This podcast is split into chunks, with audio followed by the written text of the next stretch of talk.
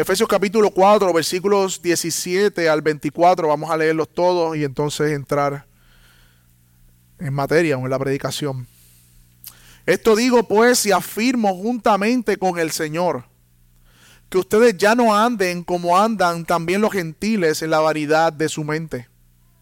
Ellos tienen el entendimiento entenebrecido, su ellos tienen entenebrecido su entendimiento en las versiones que tengo en mi cabeza. Están excluidos de la vida de Dios por causa de la ignorancia que hay en ellos, por la dureza de su corazón. Habiendo llegado a ser insensibles, se entregaron a la sensualidad para cometer con avidez toda clase de impurezas. Pero ustedes no han aprendido a Cristo de esta manera si en verdad lo oyeron y han sido enseñados en él, conforme a la verdad que hay en Jesús.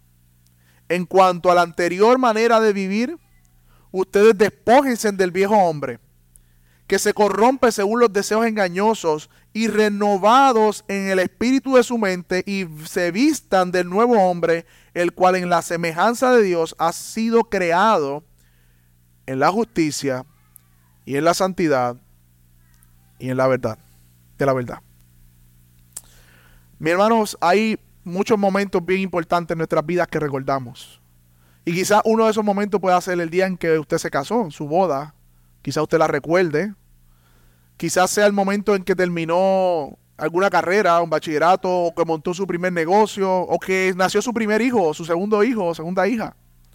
Son momentos como que te marcan para siempre que tú recuerdas con más lucidez que cualquier otro momento en la vida. Pero mis hermanos, el creyente, aquel que ha nacido de nuevo, tiene un día, un momento particular en su vida que es como ningún otro momento. Y es el momento en que Dios nos convirtió.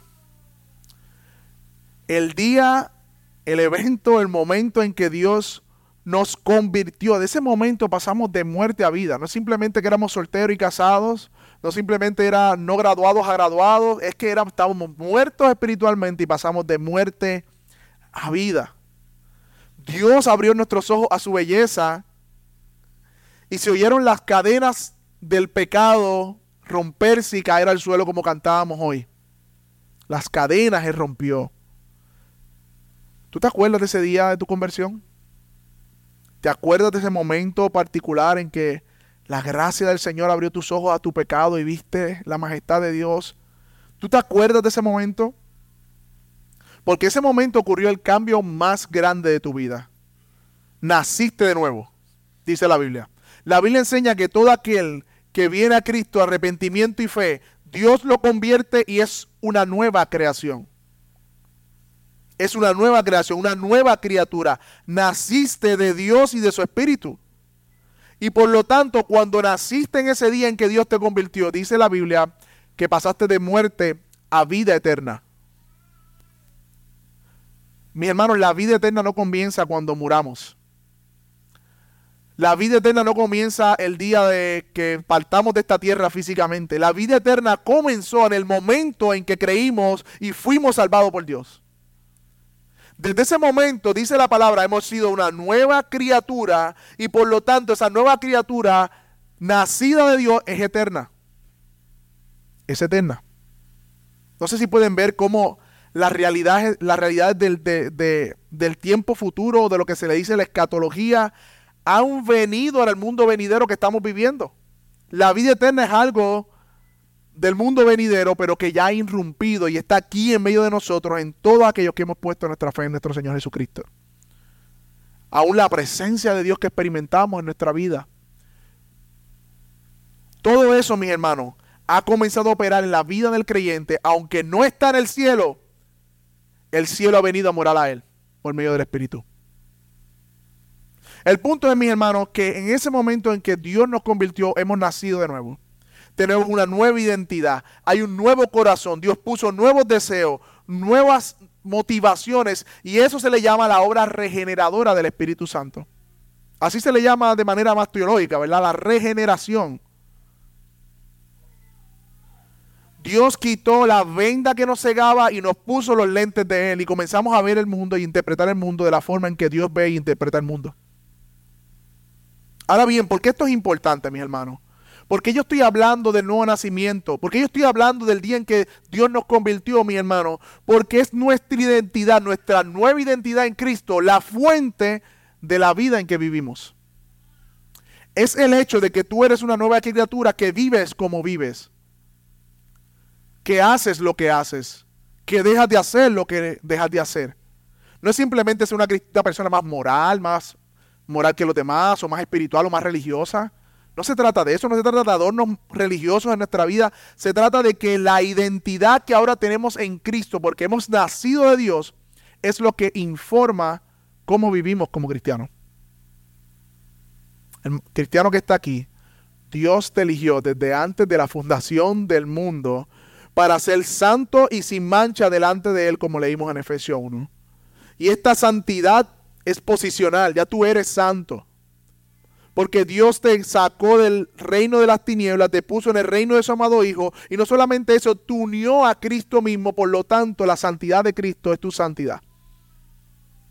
Cristiano que está aquí, yo sé que nos miramos a nosotros y vemos insuficiencia, vemos pecado, vemos eh, faltas, vemos necesidad, pero delante del trono de Dios hemos sido justificados, santificados. Por lo tanto, hemos sido aceptados y somos amados por Dios por la obra de Cristo.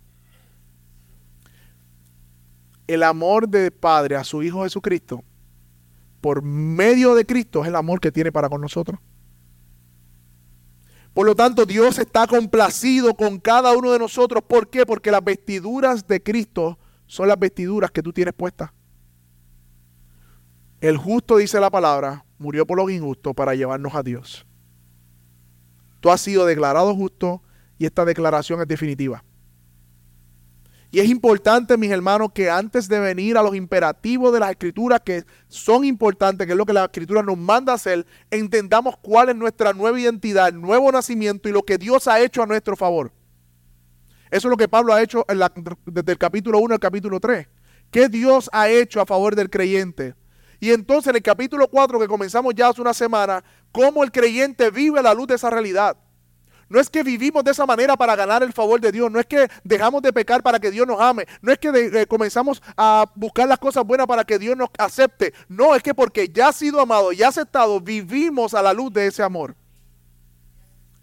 Eso es lo que nos enseña la palabra. Eso es lo que vemos en Efesios y eso en el contexto en que estamos, mis hermanos, esto es bien importante para poder asentar las enseñanzas de ahora en adelante. Pero esta verdad no podemos ir a la Biblia y decir es para mí hoy. Era para Efesios, para, para los creyentes que estaban en Éfeso. Esa era la audiencia primaria.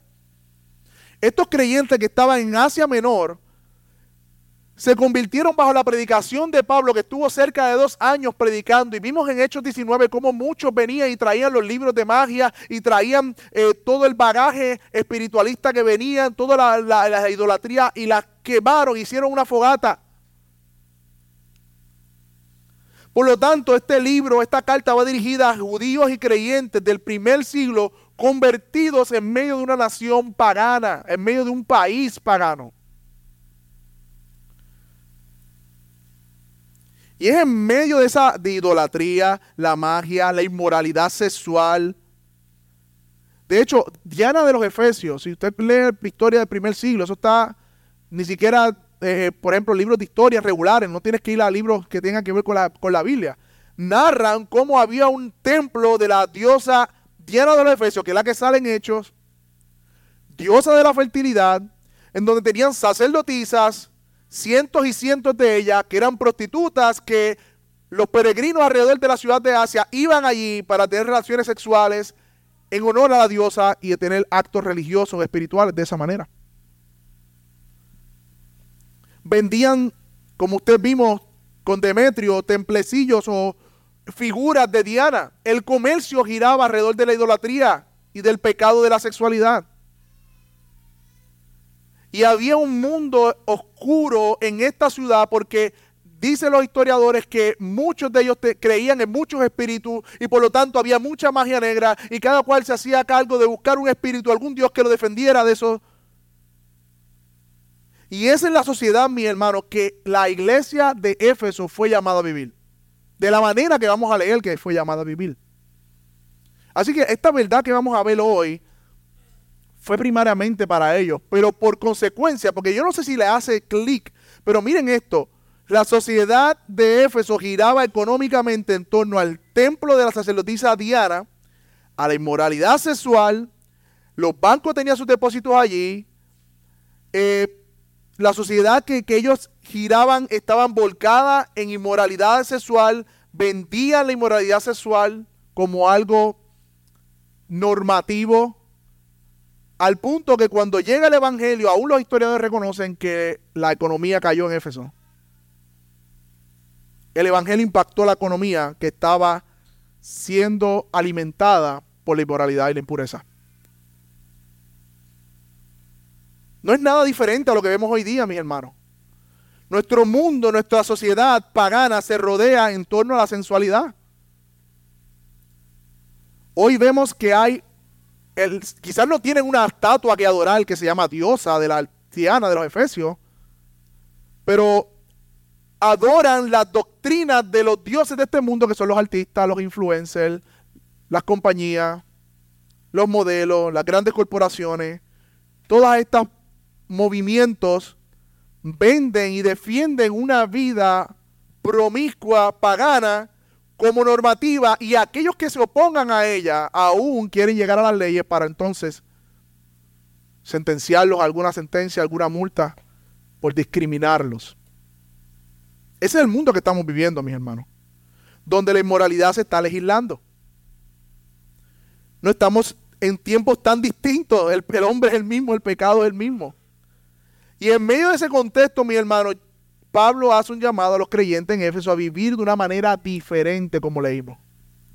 De una manera distinta a los que no conocen a Dios. Y eso pasó hace dos mil años, pero eso sigue vigente hoy. Eso sigue vigente hoy. La Biblia nos llama a hacer lo mismo. Y mis hermanos, como alguien escuchó una vez en la prensa, algún de estos periodistas eh, fatulos, diciendo que la Biblia había que actualizarla porque es un un libro que refleja eh, un tipo de modelo antiguo, somos más modernos. No, mis hermanos, la Biblia no hay que actualizarla porque en primer lugar Dios sigue siendo el mismo, Él es inmutable, su carácter es inmutable desde la eternidad hasta, este, hasta la eternidad. En segundo lugar, la Biblia no hay que actualizarla porque el hombre es el mismo con los mismos pecados, lo único que cambian de colores y de forma, pero en principio son los mismos pecados son los mismos pecados. Por lo tanto, una Biblia que fue escrita hace más de dos mil o cuatro mil años nos habla hoy de la misma manera porque la verdad tampoco cambia. Y lo que fue verdad para Éfeso hace dos mil años es verdad para nosotros hoy. Así que hoy veremos a la luz de nuestra nueva identidad, somos una nueva creación, a la luz del contexto de Éfeso y que el contexto que nosotros estamos viviendo, la nueva vida en Cristo, una mente renovada, es el tema de hoy. La nueva vida en Cristo, una mente renovada. En primer lugar, vamos a ver, no andemos como los que no conocen a Dios. Ese primer lugar. Vamos a ver, no andemos como los que no conocen a Dios. En segundo lugar, vamos a ver la condición de los que no conocen a Dios. ¿Cuál, por, ¿Por qué no debemos andar? ¿Cuál es la condición de los que no conocen a Dios? Los paganos. Y en tercer lugar, vamos a ver la nueva vida en Cristo. Primera parte porque esto tiene una continuidad. Así que miremos en primer lugar, no andemos como los que no conocen a Dios. Versículo 17, vaya conmigo a la Biblia. Esto digo pues, si afirmo juntamente con el Señor, que ustedes ya no anden así como andan también los gentiles en la vanidad de su mente. Una vez Pablo nos ha afirmado en las verdades hermosas del Evangelio, una vez Pablo del capítulo 1 al 3 nos ha dicho quiénes somos en Cristo y que estamos en Cristo, las promesas que tenemos en Él capítulo 4 comienza a hablar de las implicaciones de vivir a la luz de lo que Dios ha hecho. Comenzando con la nueva comunidad que es la iglesia, lo vimos en estas últimas predicaciones, nos detuvimos para ver el funcionamiento de la iglesia como Dios lo ha, dado en su, en su palabra. Comenzando por la iglesia, pero no termina en la iglesia, sino que Dios también ha creado una nueva comunidad que vive en una sociedad. Por lo tanto, nos dice cómo vivir ahora en un mundo caído. Dios ha dejado a los creyentes en este mundo en espera de la redención total. pero que en medio de esa espera de esa redención total que va a traer cuando regrese en gloria, debemos vivir de una manera diferente. Debemos vivir de una manera diferente a la luz del llamado que recibimos. Y miremos la firmeza del imperativo. Mira cómo empieza el pasaje, versículo 17. Esto pues afirmo juntamente con el Señor. En otras versiones, esto pues digo y requiero en el Señor. Otra versión, así que les digo y les insisto en el Señor. En otra versión dice, con la autoridad del Señor digo lo siguiente. Mi hermano Pablo anima, Pablo consuela, pero Pablo no está en ese tono ahora.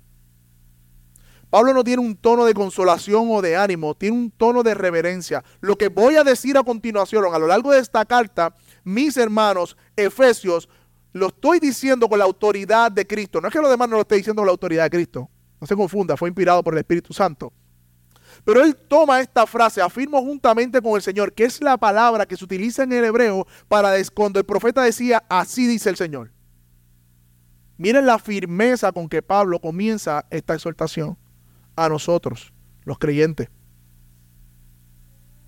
Estas aplicaciones prácticas que vamos a entrar desde ahora en adelante por yo no sé cuántas semanas o meses del Evangelio no son un consejo, no son una sugerencia, no es tómalo, déjalo, no están sujetos a opiniones o preferencias, no es un tono de, pues si, si por si acaso para que te ayude, no es un tono imperativo, es un tono autoritativo. Es un llamado que Dios hace a cada uno de nosotros, pero recuerden, esto está llamando a la iglesia completa igualmente, porque le está dirigiendo la carta a la iglesia. Miren lo que dice, esto afirmo juntamente con el Señor, que ya no anden así como también andan los gentiles. Esa palabra anden, recuerdan que la comenzamos a ver en el capítulo, capítulo 4, versículo 1. ¿Qué significa andar? No es otra cosa que vivir en la cotidianidad, que no vivan que no caminen diariamente de una manera, no hagan eso. Esto incluye no solamente los domingos y los miércoles, incluye nuestra casa, incluye nuestro trabajo, incluye donde estudiamos, incluye donde quiera que nos metamos, ese es el andar cristiano. Ese es el andar cristiano. Y antes de, de, seguir aplicando el pasaje, porque el pasaje tiene varias aplicaciones, los cristianos no viven de la misma manera que viven los que no son cristianos. Porque aquí dice claramente, ustedes no anden como andan los gentiles. Y cuando usa la palabra gentiles, es los gentiles que no conocen a Dios. Es los paganos, porque habían gentiles creyentes en Éfeso. Pero cuando Pablo usa la palabra gentil aquí, está hablando del mundo que caracteriza al gentil sin Cristo. O sea que Pablo nos está diciendo a nosotros, y esta es la primera aplicación, es que los cristianos no viven de manera igual que viven los que no son cristianos. Eso no existe, mis hermanos. Una vez yo escuché una entrevista a un artista que dijo, no, yo me convertí al Señor, pero yo sigo siendo el mismo. Y yo decía, pues no te convertiste al Señor. Porque no hay forma que uno se convierta al Señor, lo que mejor dicho, que el Señor nos convierta y sigamos siendo los mismos. No hay forma. Porque pasamos de muerte a vida. Es una total contradicción. Y mis hermanos, no estamos hablando necesariamente de la forma de vestir o la forma externa una vez fui a una tienda que decía, se venden faldas cristianas. Y me dio mucha gracia. Faldas cristianas. Pero, pero, pero, aunque la vestimenta está incluida en la forma que un cristiano se proyecta ante el mundo y debe ser distinta a la del mundo, más en estos tiempos, no estoy diciendo eso, no estamos hablando necesariamente de cosas externas cuando dice la palabra que no vivamos como los del mundo. No solamente estamos hablando de faldas, de peinado, de corbata. No estamos hablando necesariamente o únicamente de eso. No estamos hablando de eso. Está hablando de lo que persigue un impío, no debe ser lo que persigue un creyente. La forma en que vive un impío vive por unos anhelos y unas motivaciones que el creyente no está llamado a vivir de esa manera porque es una nueva creación en Cristo. Lo que anhela el impío no es lo que anhela un cristiano. Las prioridades de alguien que no conoce a Dios no son las prioridades de uno que conoce a Dios, de un cristiano. Y debemos cuidarnos, mis hermanos, de pensar que ahora como somos cristianos somos mejores personas que los demás, moralmente hablando. No, mis hermanos. No es que cuando eres cristiano eres una mejor versión de ti, más moral, espiritual o religioso. No, no, no. Dios no nos convierte en mejores personas. Mucho cuidado con eso, porque la religión no se trata de ser mejores personas, como dicen por ahí. todas las religiones del mundo están bien porque lo importante es ser una mejor persona. No, mis hermanos. Dios no mejora muertos, Dios los resucita. Yo no sé si han visto una película, yo no recuerdo cómo se llama esa película, que había un muerto y, estaba vestido y alguien atrás tratando de que estaba vivo. Eso no es lo que hace Dios con nosotros. Dios nos pasa de muerte a vida. Y por lo tanto, Dios nos está llamando hoy, como a iglesia de Éfeso, a llamar como personas que han nacido de Dios. Han nacido de nuevo. Y, hay un pasaje que pueden apuntar, no, no, tienen que ir ahí ahora, Juan 3.9, la, la primera de Juan 3.9, primera de Juan 3.9. Dice, todo aquel que es nacido de Dios no practica el pecado, porque la simiente de Dios permanece en él y no puede pecar porque es nacido de Dios. Ese pasaje a mí me deja wow.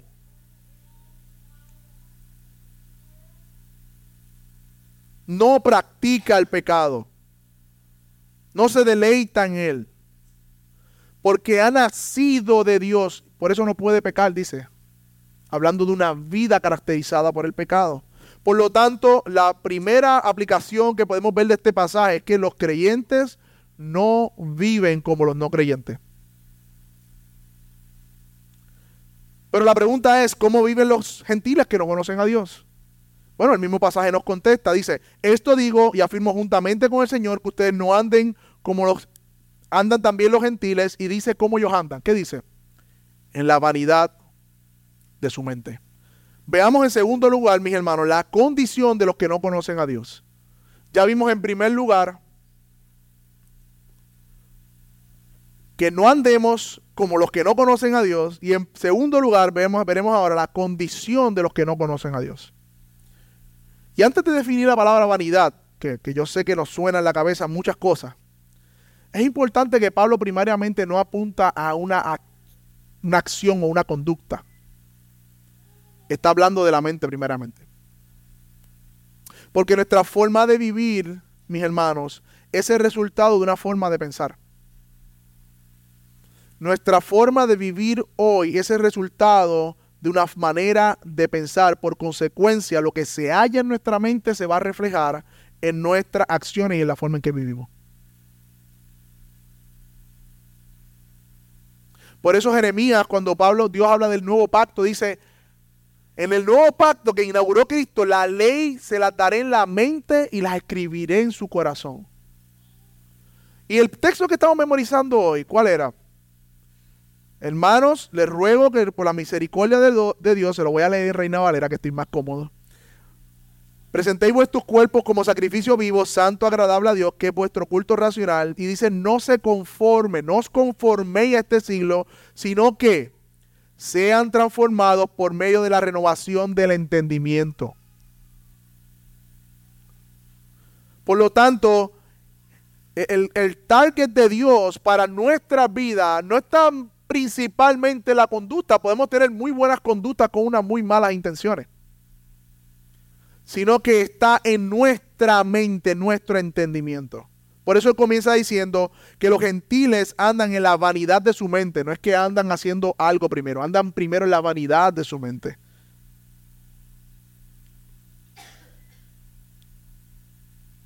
¿A qué se refiere esta palabra vanidad? Que, que, aparece aquí. Dice que los gentiles andan en la vanidad de su mente. O sea, que ellos viven impulsados, motivados por la vanidad de su mente. Y esta palabra vanidad tiene varios significados dependiendo del contexto y cómo se usa en las cartas. En primer sentido de esta, aunque debemos escoger uno, pero yo creo que todos van con, la, el pensamiento pagano. Pero el primer sentido de la palabra es una mente egoísta, orgullosa y envanecida, pensando en sí mismo como el centro del universo. Dice, los gentiles andan pensando como ellos el centro del universo, siendo egoístas y orgullosos, buscando ser admirados, ser vistos, sentirse superiores que los demás. En este sentido, la palabra apunta a una vida que su motivación y el centro de operar es el hedonismo, que no es otra cosa que la complacencia de los deseos propios. Porque quiero, porque puedo y porque sí. ¿Has escuchado esa frase? Esa es la mentalidad de esta generación. Complacer el aquí y el ahora. Motivado por el orgullo. Centrado en sí mismo. Eso es un sentido de la palabra que podría ser, pero hay otro sentido también que apunta a la superficialidad, que andan en la superficialidad de su mente. Es una mente que opera solo en lo superficial, en lo que se ve, en lo que se aparenta. Es una mente que está enfocada en lo pasajero y nada en lo eterno, lo profundo. Tiene matices de la primera definición igualmente. Pero el sentido de la palabra correcto, que todos los eh, comentaristas están más de acuerdo, es que esta palabra vanidad se traduce como futilidad. Algo fútil es algo infructífero o sin valor. O sea que Pablo está diciendo aquí, la manera que andan los cristianos no debe ser, o la forma de pensar, no debe ser una forma de pensar fútil como andan los gentiles. Es una mente que persigue algo vacío de valor, sin sentido. Una mente incapaz de producir resultados. Dice un comentarista acerca de esto, una vida vacía, inútil, inservible, sin valor y sin sentido, porque solo es vivida del plan humano sin reconocer las demandas de Dios y el total de la vida sin considerar el fin de las cosas. Esa es la vanidad de la mente que Pablo está diciendo que los gentiles andan. Es una mente ocupada en muchas cosas, en el trabajo, la salud, eh, la experiencia, los sentimientos, los sufrimientos, los logros, las alegrías, las enfermedades, la muerte, el nacimiento, la meta, los planos, el esfuerzo. Y todo eso termina en nada porque solamente tienen un plano terrenal. Es una mente que está ocupada en tantas cosas que no tienen que ver con lo eterno. Que no produce frutos verdadero, fruto eterno. Una vida incapaz de producir frutos útiles, verdaderos, de valor eterno. Eso es futilidad. Y la realidad es, mis hermanos, que tú y yo estamos rodeados, fuimos educados, eh, trabajamos con esta mentalidad todos los días. Desde la escuela, desde la prensa, las redes sociales, compañeros, vecinos, amigos, familiares, todo aquel que no está en Cristo, que nos ha rodeado por el largo de nuestra vida, de alguna manera u otra, su manera de pensar nos ha sido predicada y nos ha sido modelada. Es una mente vacía que no persigue nada, que va tras las cosas terrenales. Y muchas veces nosotros, mi hermano, tenemos que preguntarnos, ¿no estaremos nosotros para aplicar este pasaje luego de haber sido resucitados una nueva vida, teniendo una gran esperanza y vestidos de las realidades espirituales y eternas y profundas, siendo tentados a pensar y por consecuencia vivir bajo el principio de una mente vana? ¿No nos pareceremos a los israelitas que cuando salieron de Egipto de la gran liberación que hizo Dios, miraron atrás y empezaron a desear los ajos y las cebollas de Egipto? Teniendo la provisión diaria de Dios y teniendo la esperanza de la tierra prometida, asimismo nosotros hoy podemos encontrarnos como los israelitas, caminando en el desierto, esperando llegar a la tierra prometida, pero con falta de fe mirando Egipto y pensando como Egipto. Si yo te pregunto, mi hermano, esta semana, ¿cuáles fueron tus pensamientos, tus deseos, tus ideas que meditaste? Si, si, nos preguntamos todo, porque yo también estoy aquí, ¿qué me quita el gozo a mí?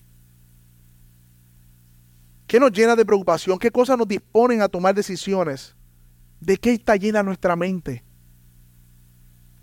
¿Cuáles son nuestras peticiones? Porque las peticiones revelan mucho de dónde están las prioridades de nuestro corazón. Mi hermano, ¿se parecerán nuestras peticiones a los mismos que no conocen a Dios? ¿Sabes lo que pide la gente a fin de año? Salud, prosperidad y amor.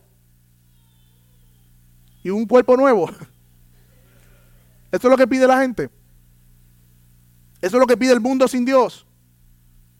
Ahora, analice si usted está pidiendo las mismas cosas aunque no la esté pronunciando si uno está anhelando las mismas cosas, si, si su mentalidad es igualmente afectado por la vanidad que los gentiles viven. De hecho, ¿cuál es el mandamiento más importante, mis hermanos? Amarás al Señor con todo tu corazón, toda tu alma, con toda tu fuerza, con toda tu mente. Por lo tanto, mis hermanos, amar a Dios con nuestra mente, eso incluye, y aquí está la clave de por qué venimos todos los días a congregarnos, de por qué leemos la escritura, de por qué estamos en comunión con otros hermanos a lo largo de la semana, incluye nuestra vida cristiana una renovación constante de las verdades del Evangelio y de quiénes somos en Cristo, todo el tiempo, toda la semana. Porque vivimos como los salmones en contra de la corriente. Y cuando un creyente deja de congregarse, de buscar comunión con los hermanos, de orar, de leer las escrituras, de meditar el Evangelio, poco a poco estará siendo arrastrado por la corriente. Por lo tanto, lo que nos dice Romanos 12.2 que leímos ahorita, esa renovación del entendimiento viene por medio de la palabra de Dios.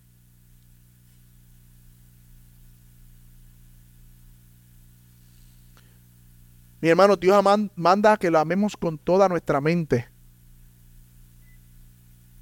Y esta renovación ocurre cuando recordamos el Evangelio, que fuimos comprados con la preciosa sangre de su Hijo, que no somos de este mundo, que nuestro Señor vale más que mil placeres, que tenemos una esperanza eterna y que estamos completos en Él. Somos tentados a pecar y podemos decir en el momento de la tentación, yo no pertenezco a este mundo. Esa tentación no es para mí. Ese pecado no me caracteriza. Somos tentados a pecar de diferentes maneras, pero es la realidad de nuestra identidad que nos va a mantener firmes a vivir a la luz del llamamiento que hemos recibido. Es la dulzura de estos pensamientos que nuestra mente se sacude de la vanidad de este mundo y vivimos corandeo, como decían los reformadores, delante de la presencia de Dios. Aplicando lo que decía Jesús, no haciendo tesoros en la tierra, sino haciendo tesoros en los cielos. Ahora bien, dice el pasaje cómo ellos llegaron a esa mente vana, o más bien nos dice qué es lo que produce esa mente vana o futil. Versículo 18. Teniendo el entendimiento entenebrecido, ajenos de la vida de Dios por la ignorancia que en ellos hay, por la dureza de su corazón, los cuales después que perdieron toda sensibilidad se entregaron que a la lascivia para cometer con avidez toda clase de impureza. Mis hermanos, esta mente vana que describe el no creyente o futil es el resultado de un entendimiento entrenebrecido. Y este entendimiento entrenebrecido es consecuencia de estar ajeno a la vida de Dios. Y estar alejado de la vida de Dios es parte por su ignorancia, pero una ignorancia deseada, lo vamos a ver. Pero esta ignorancia deseada se produce por un corazón endurecido. Y esto ha llegado al punto de que las personas perdieron toda sensibilidad al pecado, mis hermanos, y al mal, al punto de que se entregaron a la lascivia para cometer con avidez, o sea, con ansia y codicia toda cosa impura e inmoral. Nueva traducción viviente lo dice, tienen la mente llena de oscuridad, vagan lejos de la vida de Dios que Dios ofrece, porque cerraron la mente y se endurecieron el corazón hacia él y han perdido la vergüenza y viven para los placeres sensuales y practican con gusto toda clase de impureza, dice la nueva traducción viviente. Y antes de continuar este pasaje debemos mirar algunas palabras, mis hermanos, que nos llaman la atención. Mira lo que dice, entendimiento entenebrecido, ajenos de la vida de Dios, dureza de corazón, se entregaron y cometieron con avidez. Y es imposible, mis hermanos, no pensar en Romanos 1, 18 en adelante. Y les voy a pedir que vayan conmigo porque yo creo que Romanos 1, del 18 en adelante, es una descripción gráfica o un comentario ampliado de lo que Pablo está diciendo aquí de forma más resumida, de la condición de la dureza del corazón de los que no, no conocen a Dios. Miren lo que dice Romanos 1, la página 1151 de la Biblia Congregacional. Porque la ira de Dios se revela desde el cielo contra toda impiedad e injusticia de los hombres, que con injusticia restringen la verdad. O sea, Dios está irado y la ira de Dios se manifiesta sobre aquellos que restringen la verdad de Dios. Y dice el apóstol Pablo, versículo 19, porque lo que se conoce acerca de Dios es evidente dentro de ellos. O sea, el hombre sabe que Dios existe. Porque internamente Dios ha puesto ese chip en ellos. Él sabe que Dios existe. Pero no solamente hay una evidencia interna, Dios también se lo hizo evidente. Dice, pues Dios se lo hizo evidente. Porque desde la creación del mundo, sus atributos invisibles, su eterno poder y divinidad se han visto con claridad, siendo entendidos por medio de las cosas creadas, de manera que ellos no tienen excusa. No solamente Dios ha puesto ese chip en el corazón del hombre de que hay un Dios, en que existe Dios, sino que le ha dado la creación como un testimonio de que ese Dios existe. Dice que no tienen excusa. No tienen excusa. Porque mira lo que dice el 21. Pues aunque conocían a Dios, no le honraron como a Dios, ni le dieron gracias, sino que, que, ahí viene la palabra de nuevo, se hicieron vanos en sus razonamientos y su necio corazón fue entenebrecido. Rechazaron el conocimiento de Dios a través del llamado interno de la creación, razonaron formas de pensar que no existe Dios y su corazón se puso en oscuridad. Y esa oscuridad, mira lo que dice el versículo 22, la profesaban como sabiduría. Como sabiduría. El hombre sin Dios se cree sabio. Pero dice la palabra, se volvieron necios. Porque cambiaron la gloria del Dios incorruptible, versículo 23, por la imagen de una forma de hombre corruptible, de aves, de cuadrúpedos y de reptiles. Por lo cual, mire el versículo 24. Leímos en Efesios que ellos se entregaron, pero también leemos en, en Romanos, Dios los entregó. Dios los entregó a la impureza, en la lujuria de sus corazones, de modo que deshonraron entre sí sus propios cuerpos, porque ellos, ahí está de nuevo otra vez, cambiaron la verdad de Dios por la mentira y adoraron y sirvieron a las criaturas en lugar del Creador, en quien es bendito por los siglos. Amén. Versículo 26. Por esta razón, de nuevo, Dios los entregó a pasiones degradantes porque sus mujeres cambiaron la función natural que es contra naturaleza de la misma manera los hombres abandonando el uso natural de la mujer se encendieron en su lujuria unos con otros, cometiendo hechos vergonzosos, hombres con hombres y recibiendo en sí mismo el castigo correspondiente a su extravío. Mis hermanos, el movimiento homosexual y todo esto que estamos viendo es una manifestación de la ira de Dios de un hombre que ha rechazado a Dios.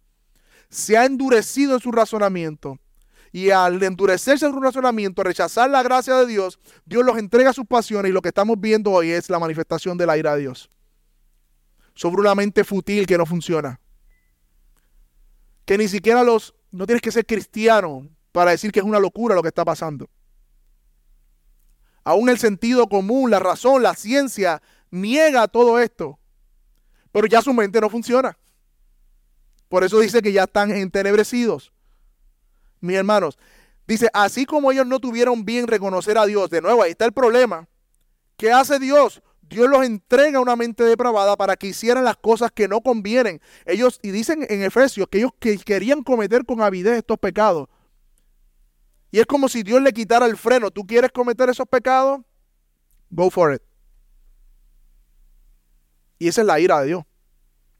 Mis hermanos, no hay peor castigo, por decirlo de la manera, que ser abandonados de la gracia de Dios y que Él nos deje nuestros pecados. Y como sociedad, mis hermanos, estamos viendo eso. Versículo 28. Como no tuvieron bien con reconocer a Dios, Dios los entregó una mente depravada para que hicieran las cosas que no convienen. Están llenos de injusticia, maldad, avaricia, malicia, llenos de envidia, homicidios, pleitos, engaño malignidad. Son chismosos, detractores, aborrecedores de Dios, insolentes, soberbios, atanciosos, inventores de lo malo, desobedientes a los padres, sin entendimientos, indignos de confianza, sin amor, despiadados, y aunque ellos conocen el decreto de Dios de los que practican tales cosas son dignos de muerte, ellos no solamente las hacen, sino que también dan su aprobación a quienes las practican. Mi hermano, esta es la condición, este es el, comentario ampliado de lo que leímos de Efesios, esta es la condición de nuestra sociedad y de las personas que se componen cuando rechazan a Dios y su verdad. Se endurecen, quedan en tinieblas, viven insensibles al pecado, más bien justificando y defendiéndolo. y tratando de llevar a corte a aquellos que se pongan en la carrera del pecado de ellos. Y quizás haya en medio nuestro alguien que Dios esté llamando a salvación hoy, mi amigo, no endurezcas tu corazón porque este es el camino del endurecimiento. No endurezcas tu corazón, no resistas el llamado de Dios sobre tu vida. Si Dios te está llamando a salvación hoy, arrepentimiento y fe, ven hoy y no endurezcas tu corazón. Porque estamos viendo un retrato de dónde llega el endurecimiento del corazón. En hebreo le decía igualmente un llamado el escritor, si oyes hoy su voz, no endurezcas su corazón. La misma Biblia nos dice en Romanos 2 más adelante que es la bondad y la misericordia y la paciencia de Dios que te guían hoy al arrepentimiento. Tú lo sabes que Dios te está llamando. No endurezcas tu corazón. Igualmente a la iglesia, hermanos que están aquí, hermanas. Esta es la sociedad que nos ha tocado vivir. Y que también le tocó vivir a, Éfeso. El hombre no cambia, son los mismos pecados, diferentes colores. Pero el mandamiento es el mismo para nosotros hoy. El mandamiento es el mismo como no anden como andan los que no conocen a Dios. Es imposible profesar la fe cristiana y vivir una vida caracterizada por estos pecados, mis hermanos. Y cuidado, mis hermanos, porque es fácil llenarnos de orgullo en este punto y pensar y decir, oh, qué mal están esas personas, cuán perdidos están, qué pecadores son, mire esos pecados horribles, homosexualidad, transgenerismo, eh, y nos ponemos eh, a abogar en Twitter, en Facebook y decimos, esto es una locura, mira esto del aborto. Sí, mi hermano, eso es una realidad, pero debemos temer. Porque Romanos 2 sigue y dice, por lo cual tú no tienes excusa, hombre, quien quiera que seas tú que juzga, porque a juzgar a otro, a ti mismo te condena porque tú practicas las mismas cosas. ¿Acaso no seremos culpables igualmente de pecado que luego de haber sido nosotros regenerados por la sangre de Cristo, una nueva creación, vivamos de manera descuidada jugando con el pecado en nuestra vida? Pecados característicos que quizás no son tan coloridos como estos, pero que vienen de la misma raíz. Quizás no, andemos abiertamente de manera desenfrenada, pero ¿qué hacemos cuando nadie nos ve, cuando nadie nos está viendo? Cuando estamos solos o solas. ¿Qué hay en tu mente? ¿Qué pensaste esta semana? ¿Había impureza igualmente como aquí? ¿Había envidia? ¿Había chisme? ¿Había, eh, eh, ¿había desobediencia? Niños que están aquí, jóvenes. Porque esa es la característica de estos hombres que están aquí que leímos. No nos pongamos orgullosos, mi hermano. Quizás no cambiamos el uso natural de nuestro cuerpo, pero quizás no estamos honrando nuestro pacto matrimonial. No haciendo pacto con nuestros ojos y no amando a nuestra esposa o esposo. Quizás más no somos los que andan en pecados tan extravagantes y feos como estos, pero permitimos y respetamos pecados en nuestras vidas y le pasamos la mano a muchos de ellos porque nos traen alimento a nuestros ídolos, que nos da satisfacción. La envidia, la avaricia, la impiedad, la falta de contentamiento. Mira lo que dice aquí, no le dieron gracia. Parte de los pecados de esta generación, que Pablo está hablando aquí del hombre sin Dios, es que no le dieron gracias a Dios. La ingratitud caracteriza a una sociedad sin Dios. ¿Y nosotros? No, mis hermanos, que Dios nos haga sentir el peso de pecar contra Él, que hoy Dios nos haga eh, sensibles al pecado, no jueces, sensibles al pecado, que no endurezcamos nuestro corazón hacia el pecado, actuando contra las advertencias del Espíritu, en contra de la conciencia, porque es un camino peligroso, mi hermano. Si Dios te está llamando a dejar o hacer, hoy Dios te está llamando, no endurezcas tu corazón. Que sintamos el desprecio por el pecado, mis hermanos y por todo lo que se asemeja a este mundo y sus deseos. Que el Señor por medio de su Espíritu hoy vuelva a sensibilizar nuestras conciencias y mentes contra el pecado. Que sea nuestra vida como cuando tocamos una hornilla caliente y me está tan curioso que está, lo escribí y esta mañana haciendo un desayuno, puse el dedo aquí y pegué el dedo en la hornilla y mis hermanos sentí el calentón y me dolió. No fue a propósito, lo había escrito y no fue a propósito. Y cuando el agua caliente pasó por mi mano, sentí de nuevo el dolor.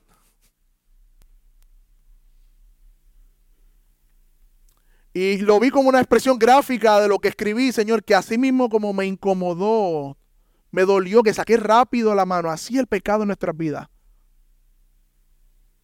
Y todo lo que empieza a traer calientura donde fue la quemadura, sacarlo rápido. Ni tú ni yo somos Superman, mis hermanos. Todos somos débiles y debemos cuidarnos de que quizás no vivamos una vida de esta manera, pero haya áreas en nuestra vida que estemos siendo flexibles con el pecado, que caracteriza, caracteriza a las personas que viven sin Dios. Mi hermano Santiago dice que desechando toda inmundicia y toda malicia, reciban ustedes con humildad la palabra implantada. No podemos recibir con humildad la palabra si primero no rechazamos la inmundicia en nuestras vidas, mis hermanos. Finalmente, mis hermanos, el pasaje deja claro que no debemos andar como los gentiles en la vanidad de su mente. Pero ¿qué razones adicionales tenemos para esto? Hay una razón más, muy importante adicional y veremos en tercer lugar y de manera más rápida. Tenemos una nueva vida en Cristo y una mente renovada. Por último lugar veremos, tenemos una nueva vida en Cristo, una mente renovada. Versículo 20. A la luz de ese horrible panorama de Efesios 4, vayan de nuevo para allá que está hablando que viven los gentiles, mira lo que dice el versículo 20. Y es como un stop, como un cambio. Pero, pero ustedes no han aprendido así a Cristo de esta manera. Es un contraste que marca el apóstol Pablo. Iglesia de Éfeso, Iglesia Bíblica Metro, ustedes no han aprendido así a Cristo. Nosotros solo, no solamente fuimos salvados por Él, sino que fuimos enseñados por Cristo. Y de nuevo, miren la palabra, aprendido, el entendimiento. Y me encanta este pasaje porque no dice, no han aprendido de Cristo. No solamente dice eso, aprendido a Cristo. A Cristo. Y es como leíamos hoy en Juan 6 al principio del, del servicio. La vida cristiana no solo es un conocimiento acerca de Cristo, sino que es apropiarnos a Cristo mismo por medio de la fe. Es comer y beber su sangre.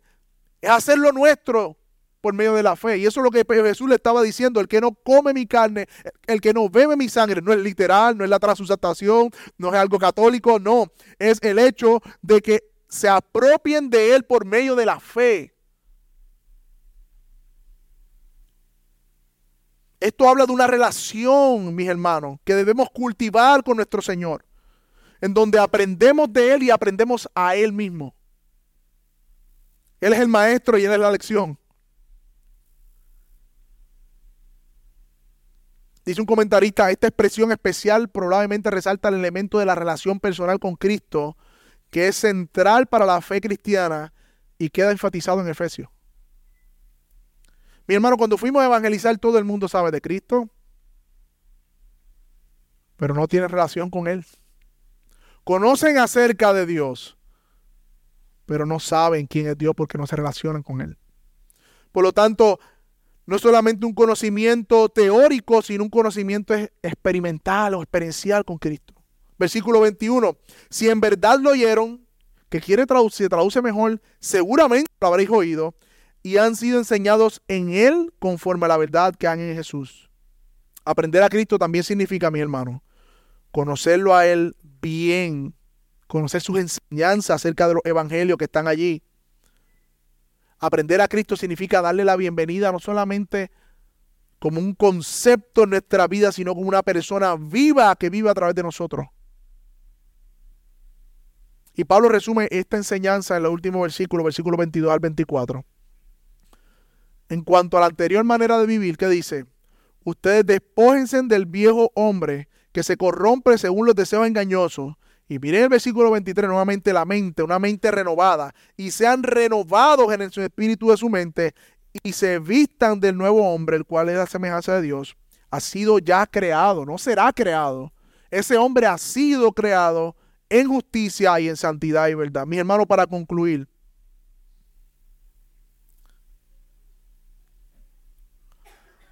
En ocasiones vemos todas las piezas que componen la vestidura del viejo hombre y vamos a ver en la próxima predicación las piezas que componen el nuevo hombre. Pero recordemos hoy nuevamente, si tú eres cristiano, ya tú eres una un nuevo hombre y una nueva mujer. Ya tú has nacido de nuevo. Si eres cristiana, tú eres una nueva mujer, tú has nacido de Dios. Esa es la realidad última. Ya tú has nacido de Dios. Dios te resucitó de muerte a vida. Estás sentado en lugares celestiales con Cristo. Y Él te ha, vestido, te ha vestido de su justicia. Ya tú eres su hijo. Por lo tanto, como hijo amado, no te conformes a los deseos engañosos. No vivan como el mundo vive. No ensucien la vestidura de la justicia de Cristo.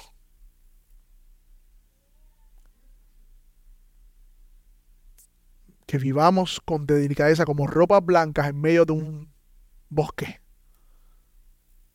lleno de fango y sucio. Que vivamos con cuidado donde pisemos. Que veremos las tendencias de nuestro corazón. Que recordemos que no somos como los demás. Nunca una excusa debe ser los demás lo hacen o los demás piensan. Esa no es nuestra, nuestra incumbencia ya. ¿Qué dice la escritura? Y al que está aquí en medio nuestro, que aún no ha nacido nuevo, ruega hoy que Dios te haga nacer de nuevo. Tú sabes que tu vida es fútil, que no quiere decir que es vacía, no tiene propósito, estás cansado de esa vida de ese sentido, yo estoy seguro de eso. No lo quieres decir, no lo quieres proyectar, pero estás cansado, vives sin propósito, vives gobernado por tus deseos, los disfrazas de religiosidad, pero son tus deseos carnales. Pero hoy puede ser ese día que tú nazcas de nuevo. Hoy puede ser el día que si tú vienes hoy en arrepentimiento y fe al Señor y le dices, Señor, hazme nacer de nuevo, me arrepiento de mis pecados, reconozco que he vivido como los gentiles, que no te conocen a ti, quiero hoy ser una nueva creación. Si tú le pides al Señor hoy eso, el Señor te ha de salvar porque no rechaza un corazón contrito y humillado. Él jamás lo desprecia. Vamos a orar, mi hermano.